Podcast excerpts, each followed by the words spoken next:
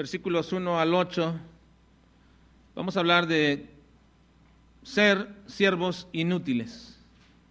Debemos ser siervos inútiles. Es algo contradictorio de algunos, ¿cómo, ¿por qué deberíamos ser siervos inútiles? Para, ¿Cómo es que nos está alentando para que seamos siervos inútiles? Bueno, la palabra inútil es utilizada de forma peyorativa para referirnos a alguien que no produce provecho o servicio o beneficio. Es decir, se le llama inútil a alguien que no cumple su función.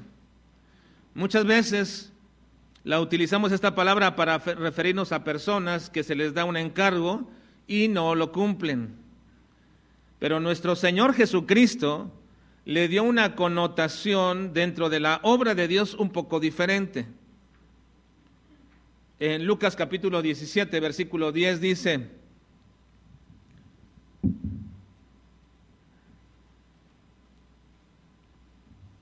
bueno, lo, leeremos de nuestra Biblia. Dice, así también vosotros, cuando no hayáis hecho todo lo que os ha sido ordenado, decid, Siervos inútiles somos, pues lo que debíamos hacer, hicimos. Pues lo que debíamos hacer, hicimos. A ver, si ya lo tienen ya pónganlo, por favor. Así también vosotros, cuando hayáis hecho todo lo que os ha sido ordenado, decid, o digan conmigo, ¿cómo dice el texto, la parte que dice? Siervos inútiles somos pues lo que debíamos hacer, hicimos. Así que la connotación que el Señor Jesucristo le da es diferente a la que le da el diccionario. El diccionario dice que alguien inútil, una persona inútil, es aquella que se le da un encargo y no lo cumple. Esa es una persona inútil, pero Jesucristo dijo que alguien que se le encargaba algo y lo hacía, se debería considerar un siervo inútil.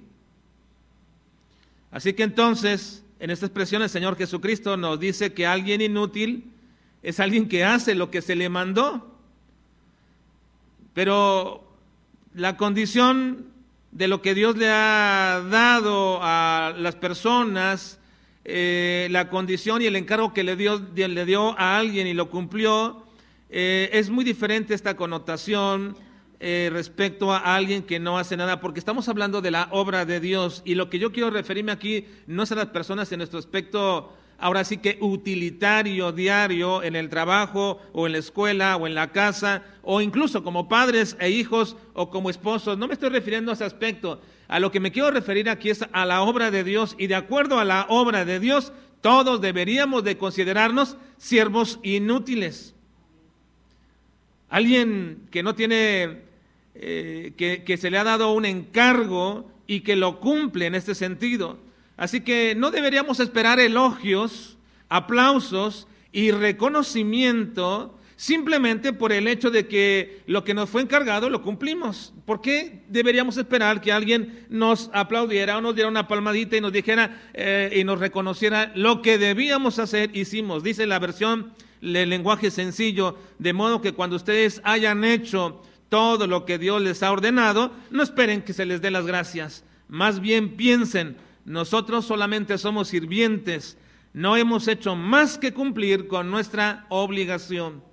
Y también la versión de nuestro pueblo dice, así también ustedes, cuando hayan hecho todo lo que se les mandó, digan, somos simples sirvientes y solamente hemos cumplido nuestro deber. ¿Por qué alguien, hermanos, sabría de sentirse mayor o mejor que otros cuando ha cumplido lo que se le mandó. Pablo está a punto de morir y en sus últimas instrucciones para Timoteo le dice cuál es el encargo que él debe cumplir como un ministro del Señor. Vean por favor versículos 1 al 6 cómo Pablo le está encargando, le está recordando a Timoteo lo que él debe de hacer como un siervo del Señor. Versículos 1 al 6. Dice, te encarezco, es decir, te pongo delante de Dios te encarezco delante de Dios y del Señor Jesucristo, que juzgará a los vivos y a los muertos en su manifestación y en su reino, que prediques la palabra, que instes a tiempo y fuera de tiempo, redarguye, reprende, exhorta con toda paciencia y doctrina, porque vendrán tiempo cuando no sufrirán la sana doctrina, sino que teniendo, teniendo comezón de oír, se amontonarán maestros conforme a sus propias concupiscencias y apartarán de la verdad el oído y se volverán a fábulas. Pero tú sé sobrio en todo, soporta las aflicciones, haz obra de evangelista, cumple tu ministerio, porque yo ya estoy para ser sacrificado y el tiempo de mi partida está cercano. Así que Pablo, a punto de morir, y en sus últimas instrucciones para Timoteo, le recuerda cuál es el encargo que le Dios le ha dado y que debe cumplir en su ministerio. Ahora, si Timoteo lo llevaba a cabo, ¿él sería qué? Considerado un siervo inútil, porque lo que debía hacer, hizo. Esta es la connotación y el entendimiento por lo cual les digo que debemos aprender a ser siervos inútiles.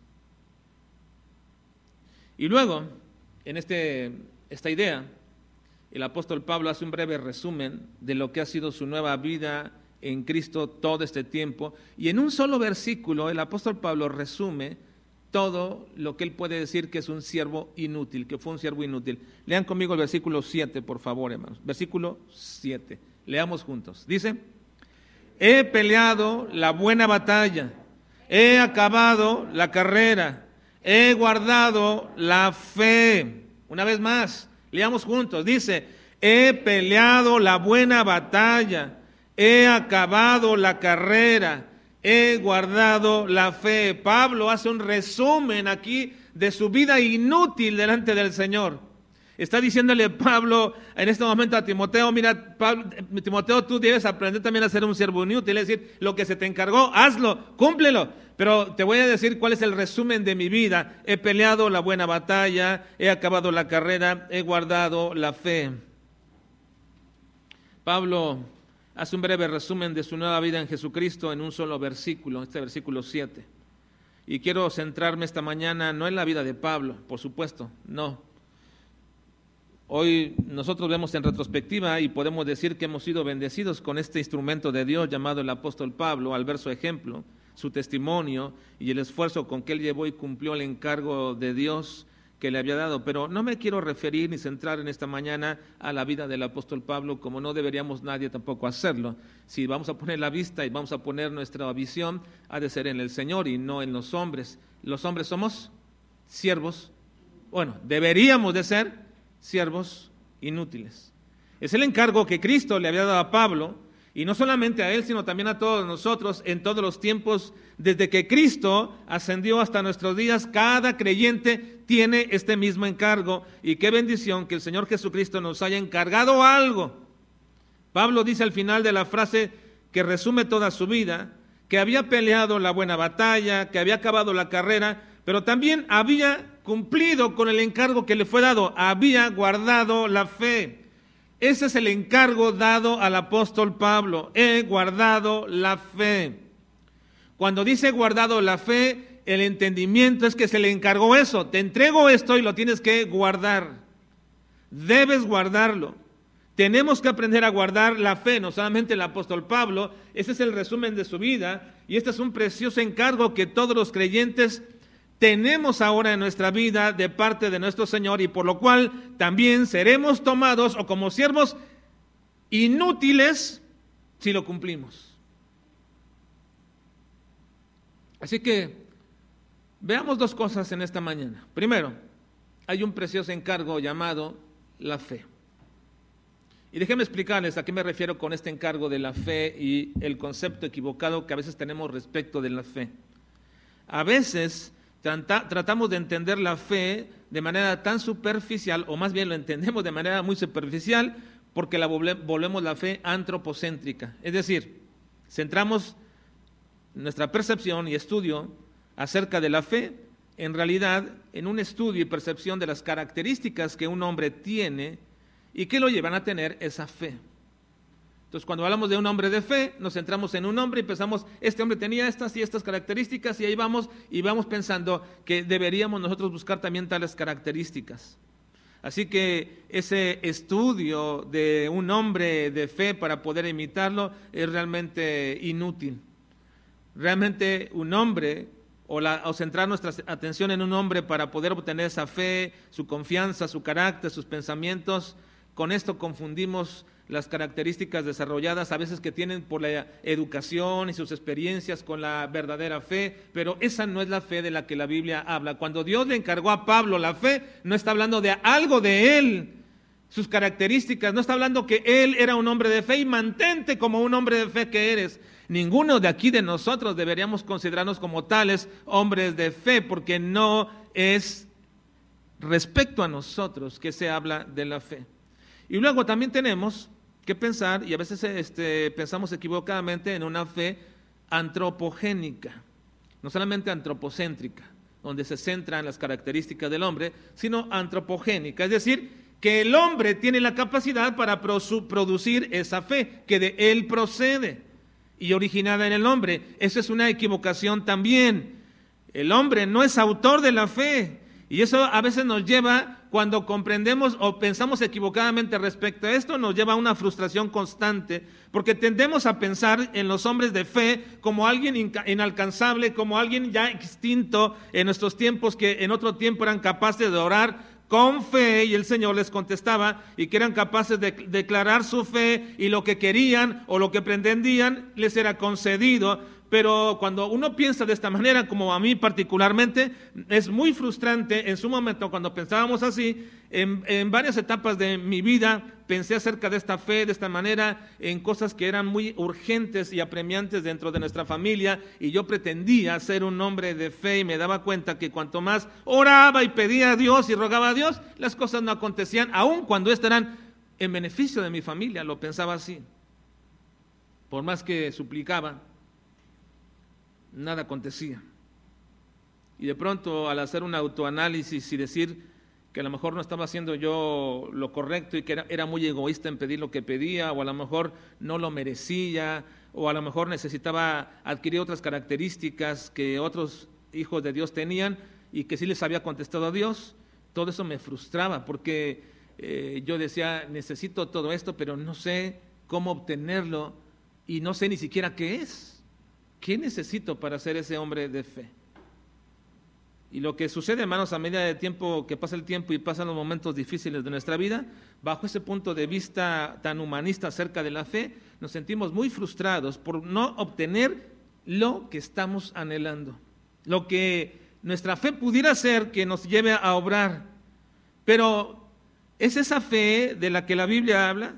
¿Será realmente un, concepto correcto de la fe y es bíblico? ¿Será que nos encontramos muchas veces los pastores predicando y enseñando acerca de una fe que no es la fe bíblica? ¿No será que hemos fallado en entender la fe? ¿Qué es la fe? Y que se nos vuelve tan abstracta que simplemente como excusa decimos, bueno, si no sucede porque te faltó fe. Ah, si no has sido sanado es porque te falta fe. Ah, bueno, si tus peticiones no han sido contestadas es porque te falta fe. Y los milagros no se suceden porque decimos, nos falta fe una y otra vez. Nuestra iglesia no crece porque le falta fe. Y entonces decimos que la clave está en la fe, en nuestra fe. Que las acciones de Dios están limitadas por la fe de cada persona y que Dios no puede llevar a cabo sus propósitos eternos y sus planes en mi vida si yo no uso mi fe. Son cuestionamientos que nos hacemos una y otra vez. Pero ¿cuál es el concepto bíblico y correcto de la fe? Bueno, tenemos que saber que la palabra fe solamente, solamente aparece tres veces en el Antiguo Testamento. La palabra fe. Y dos de ellas se refieren a testimonio. Es una, un símil de testimonio. Y la palabra fe utilizada por Cristo en casi todos sus actos de sanidad y ministerio parecían como si algo era del individuo mismo, porque por ejemplo, vean en Mateo 9.2 dice, y sucedió que le trajeron a un paralítico tendido sobre una cama, y al ver Jesús la fe de ellos, vean, al ver Jesús la fe de ellos, dijo al paralítico, ten ánimo, hijo, tus pecados te son perdonados. Así aparece en más de 30 ocasiones o 30 pasajes o eventos distintos en todos los evangelios. La misma referencia. Cuando vio Jesús la fe de tal hombre, cuando vio la fe de aquel, comenzó a decir, ahora, ¿qué es esto? Si acabamos de decir que la fe no es ni antropocéntrica ni antropogénica, es decir, no se centra en el hombre ni sale del hombre. ¿Qué es esto a lo que Cristo se refiere cuando dice al ver la fe de ellos o a ver la fe de algunos de ellos? Bueno, podríamos llamarle a esta fe a la cual Jesucristo se está refiriendo una fe consecuente. Yo la llamo así, una fe consecuente, ya que el objeto de la fe, el objeto de la fe es Cristo y Cristo estaba presente y le dice a él, ¿creen que puedo sanarlo? ¿Crees que te puedo sanar? ¿Por qué tenían fe ellos? Bueno, porque estaba Cristo allí, el que obraba milagros.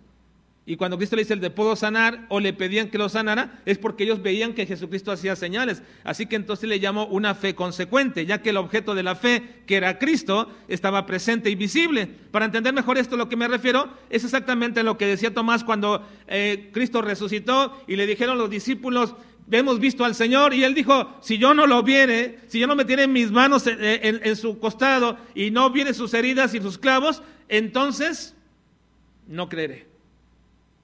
¿Qué estaba diciendo Tomás? Hasta que yo lo vea, entonces creo. Eso es una fe consecuente, obviamente. Está viendo al autor de la fe y cree en él. Está viendo que obra un milagro y sí cree que puede hacer un milagro. ¿Sanó ese ciego? Pues me puede sanar a mí, porque es una fe consecuente. Con su fe es consecuente con los hechos que está mirando y observando. Ahora, esa es la clase de fe que muchos quisieran tener o quisiéramos tener, de alguna manera. Cuando Cristo confronta con esta clase de fe a Tomás, nos deja ver otro aspecto real, real y correcto de la fe. Cristo le dice a Tomás, porque me has visto, Tomás, creíste. Bienaventurados los que no vieron y creyeron. Y aquí está la fe realmente a la cual Cristo se refiere. No la fe consecuente. Me ves y por eso crees. Ves el milagro y por eso crees. Esta es la clase de fe que muchos dicen tener. Ven que algo aconteció y, esa es la clase de fe que, que se usa o utiliza de manera tan depravada, incorrecta y maléfica dentro de las iglesias que dicen sanar o dicen hacer milagros. Ven que hace algo y entonces la gente dice creer porque vieron. Vieron a un paralítico levantarse, a un ciego que veía a alguien que incluso hasta darles dinero y que muelas de oro y, que caen cosas del cielo y se llenan de oro los lugares donde están ustedes, cosas como estas, y la gente observa esas cosas y dice, ah, creemos, esa es una fe, fe consecuente. No es verdadera fe. La verdadera fe es cuando Cristo dice, Tomás, tú me viste y creíste pues bienaventurados. Es decir, realmente esto es lo que yo quiero. Los que creen sin haberme visto. Los que no vieron y creyeron. Ahora, después de que Cristo asciende al cielo y ya no está Él presente corporalmente en esta tierra, la fe consecuente por verlo hacer sus milagros ya no es posible. Entonces ahora el resto del Nuevo Testamento nos va a referir a la verdadera expresión de fe que todos deberíamos de tener y que proviene y es fruto del testimonio de las escrituras y de la predicación de aquellos que fueron testigos de lo que vieron. Cuando ellos dicen, vimos lo que el Señor hizo, vimos su majestuosa, su gloriosa presencia, vimos lo que Él decía y hacía, y lo comenzaban a predicar y enseñar, y la gente que creía lo que ellos predicaban, eso era verdadera fe porque ya no lo veían, solamente creían lo que se predicaba. Ahora, eso que ellos predicaban es el fundamento hoy día también de nuestra fe. Y está aquí donde? En la palabra de nuestro Dios. Así que entonces diríamos que esta es una fe producida por la palabra y de hecho es el resultado de nuestra actitud hacia las escrituras y podemos llamarle en realidad a esto el ejercicio de la fe. Este es el ejercicio de la fe. Si alguien le dice al Señor, Señor, como los discípulos, aumentanos la fe, no creas que en ese momento, ¿qué oras tú? Ahora ya es un hombre con mucha más fe. No, aumentanos la fe. Si esta es nuestra oración, el Señor va a decir, bueno, aumenta tu lectura de la Biblia. Aumenta tu tiempo de escritura en el Señor. ¿Quieres aumentar tu fe? Y lo pides y lo ruegas y lo ruegas y nunca abres la Biblia. ¿Cómo vas a ser un hombre de fe? No lo puedes hacer. No puede hacer. Porque el fundamento de nuestra fe está en la palabra de Dios.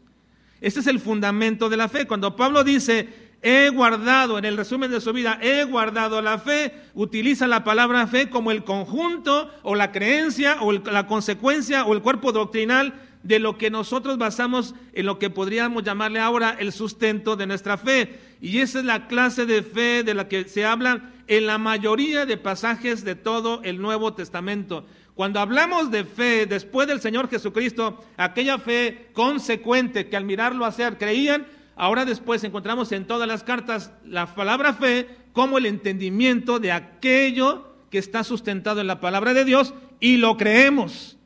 Ahora lo puedo creer por la palabra de Dios y cuando la palabra de Dios se ejercita en mi vida, pues crezco en la fe.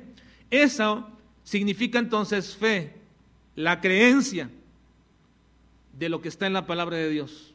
En otras palabras, fe es el conjunto de creencias o cuerpo doctrinal en la cual baso todo aquello de lo cual estoy convencido. ¿Por qué estoy convencido que mi salvación es segura en Cristo? ¿Porque lo dice el pastor o un maestro de la iglesia? Bueno, puedes estar convencido por eso, pero tu fe en ese sentido va a caer en cualquier momento. Pero si tú vas a la escritura y comienzas a ver sistemáticamente que la palabra de Dios dice que estás seguro en las manos de Dios y que nadie te puede arrebatar de su mano y que es segura porque es Dios quien ganó esta salvación y que no la da por méritos nuestros, sino por pura gracia de Él y que Él siente la da te la puede quitar, pero Él nunca se desdecirá de lo que te dio, porque Él no es hombre para que se arrepienta. Entonces comienzo a entender que mi salvación está segura en Cristo. Y comienzo a crecer y a crecer en la fe.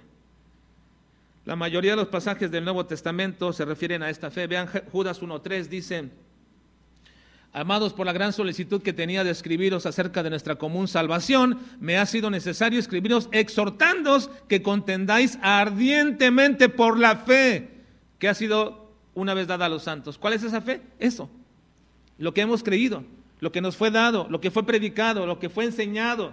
Eso, contiende ardientemente por esa fe. Versículo 20 dice, pero vosotros, amados, edificados sobre vuestra santísima fe, orando en el Espíritu Santo, edificado sobre vuestra santísima fe. ¿Cuál fe? La fe que viene de mí, lo que digo, no, la fe de la palabra de Dios, lo que he creído, lo que el Señor me ha enseñado en 1 Timoteo 4.1 dice, pero el Espíritu dice claramente que en los postreros tiempos algunos apostatarán de la fe, es decir, dejarán la doctrina, escuchando a espíritus engañadores y a doctrinas de demonios, van a dejar la palabra de Dios. Colosenses 2.7 dice, arraigados y sobreedificados en él y confirmados en la fe, así como habéis sido enseñados, abundando en acción de gracias. Bueno, y así pueden ver todos los pasajes del Nuevo Testamento que se refieren a la fe y en la mayoría o en la totalidad de ellos siempre se referirá a la enseñanza, a la doctrina, a lo que hemos aprendido de la palabra de Dios.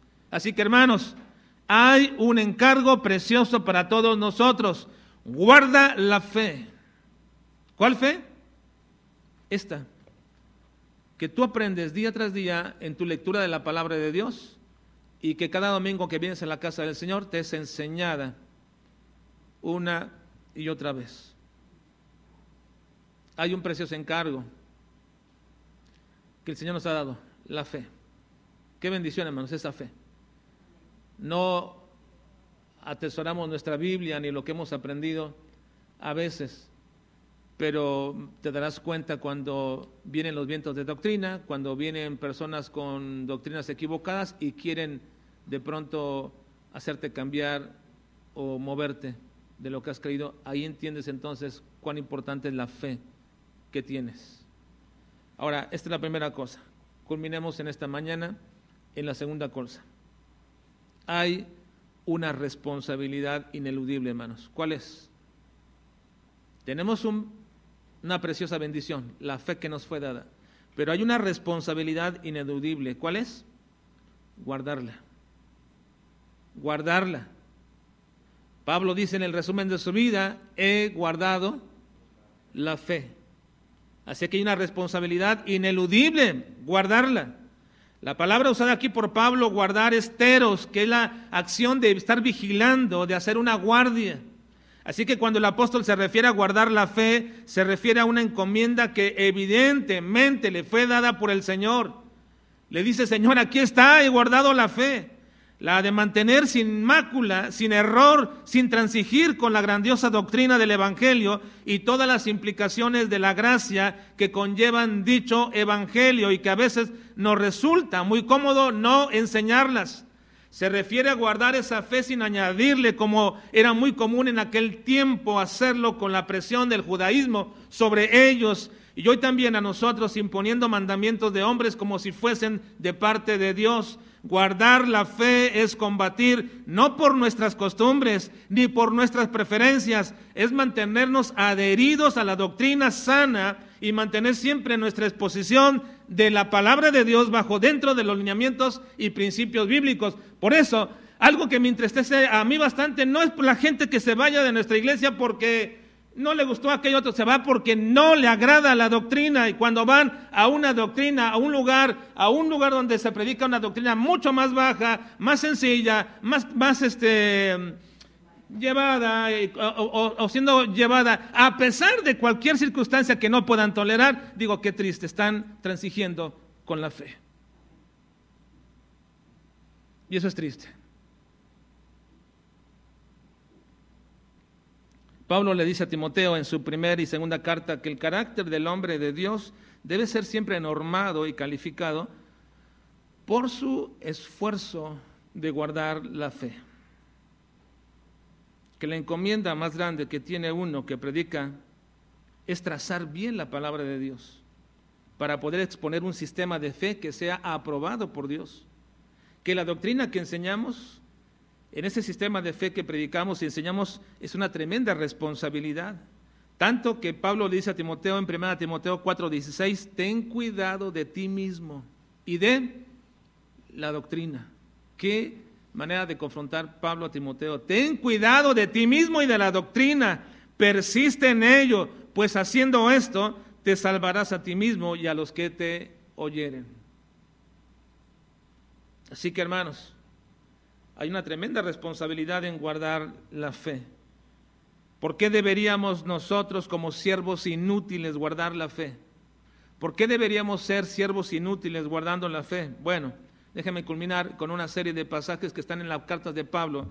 Primera Timoteo 1, 3 al 6 dice, como te rogué que te quedases en Éfeso cuando fui a Macedonia para que mandases a algunos que no enseñen diferente doctrina, ni presten atención a fábulas y genealogías interminables que acarrean disputa más bien que edificación de Dios, que es por fe. Así te encargo ahora, pues el propósito de este mandamiento es el amor nacido de corazón limpio y de buena conciencia y de la fe no fingida, de las cuales cosas desviándose algunos se apartaron a vana palabrería. ¿Por qué deberíamos guardarla? Porque nos podemos desviar de la fe, hermanos podríamos fácilmente desviarnos de la fe. Y eso es algo relativamente sencillo si tienes un oído presto para las disputas necias ocasionadas por fábulas y genealogías interminables. Si nuestro oído es presto a todo tipo de novedad doctrinal que escuchamos por todos lados, por el Internet y por cualquier parte, a todo tipo de controversia que exalta el ánimo, pero no nos edifica, debemos tener cuidado. Guarda la fe porque te puedes desviar de la fe. También Pablo dice a Timoteo en 1 Timoteo 1, 18 y 19, este mandamiento, hijo Timoteo, te encargo para que conforme a las profecías que se hicieron antes en cuanto a ti, milites por ellas la buena milicia, manteniendo la fe y buena conciencia, desechando la cual naufragaron en cuanto a la fe algunos. ¿Cuál es el segundo peligro? Naufragar en la fe. La palabra griega aquí usada para naufragio significa quedarse aislado es decir, sin dónde aferrarte o dónde estar seguro.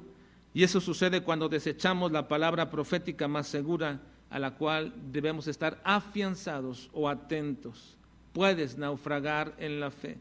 Una tercera razón por la cual deberíamos guardar la fe, le dice Pablo a Timoteo en 1 Timoteo 4 a 1, 4 a 1 dice, pero el Espíritu dice claramente que en los postreros tiempos algunos apostatarán de la fe escuchando espíritus engañadores y a doctrinas de demonios. Así que En tercer lugar, debemos aprender y guardar la fe porque podemos apostatar de la fe. Es obvio que un verdadero creyente no apostata, pero el sentido de apostatar se refiere que viene dentro de la Biblia y deja la verdad en la cual ha sido iluminado.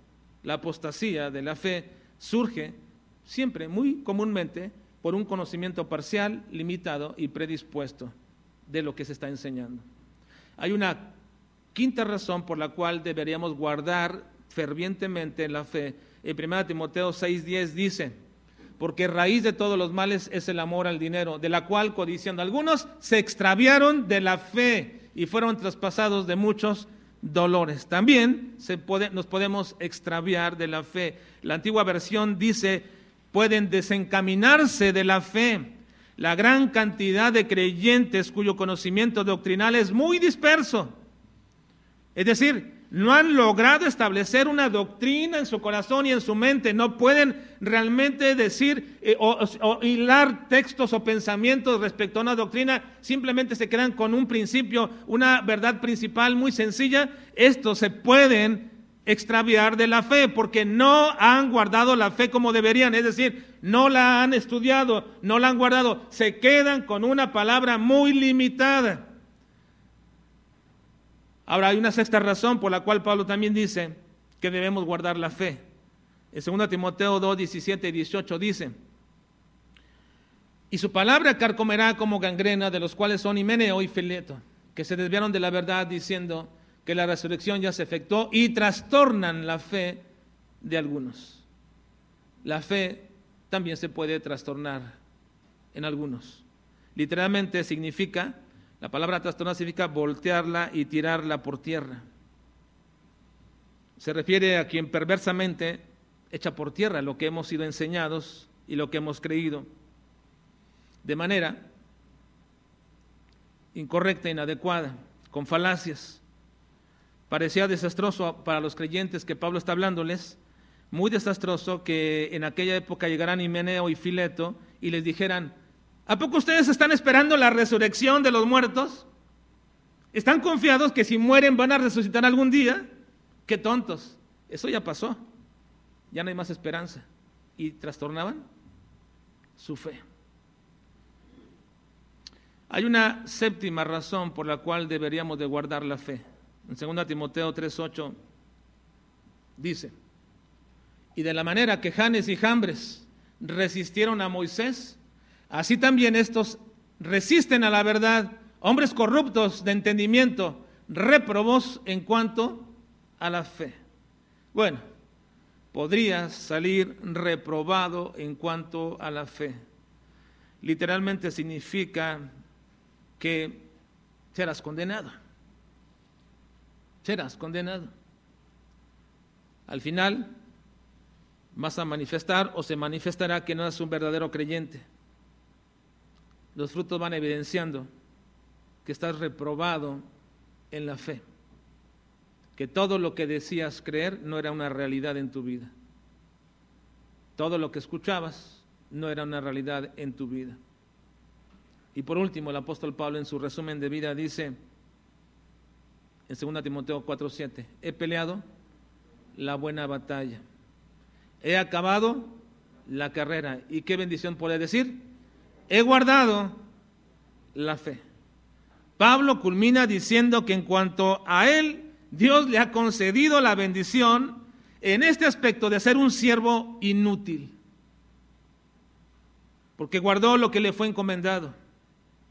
Y para ello tuvo que hacer un énfasis mayúsculo en su ministerio de vivir de acuerdo a la fe que le fue revelando el Señor y de continuamente estar haciendo hincapié en enseñar, en instruir, en predicar. Todas las cartas a Timoteo, la carta a Timoteo y Tito tienen este énfasis. Enseña, instruye, predica, prepárate. Nadie, nadie puede tener el carácter santo de Dios o que Dios demanda si no conoces a ese Dios santo presentado en la palabra. ¿Cómo ser santos si no conozco la santidad de Dios en su palabra? Nadie puede tener convicciones firmes si no conoces concienzudamente todo el consejo de nuestro Dios. Nadie puede guardar la fe si no la conoces. Hermanos, vamos a comenzar una vez más en dos semanas nuestro programa de escuela formativa. Y creo firmemente que esta ha sido una herramienta que Dios nos ha dado para que la iglesia en conjunto se prepare para guardar la fe. Yo te quiero invitar a que dejes todos los pretextos que tengas, las inconveniencias que dices tener o las incomodidades que pudieran venir y que te sumes a este esfuerzo y que persistas y que seas fiel. Llega tiempo, estudia la palabra del Señor junto con todos nosotros y en el proceso puedas entender la bendición de lo que significa decir, he guardado la fe porque la estoy conociendo. Sinceramente les digo, he conocido mucha gente y por mucho tiempo fui así, yo también fui así, pero he conocido mucha gente tener años y años y años de venir solamente al culto, a un culto o cualquiera de los cultos y estar sentado y oír predicación tras predicación, pero su fe es dispersa. Conocen poquito de aquí, de aquí, de aquí, pero no conocen lo que deberían conocer, siendo que deberíamos ser, dice el apóstol Pablo, ya maestros, y no se los dice a pastores, se lo dice a cristianos. Ustedes deberían ser ya maestros, pero aún tienen necesidad de que se les dé leche y no viandas.